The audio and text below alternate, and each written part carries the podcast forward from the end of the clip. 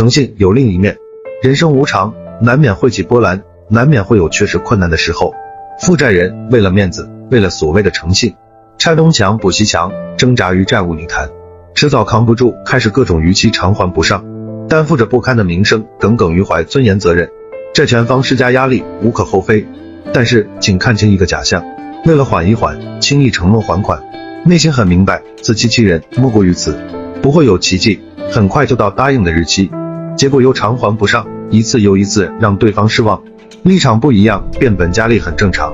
负债累累，承认连生存都成问题，也许才是负责任的表现，才是诚信的另一面。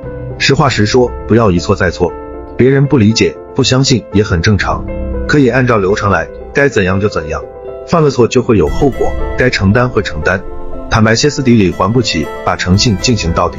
只是身不由己和不幸，鼓起勇气负债前行。感谢观看，拥抱希望。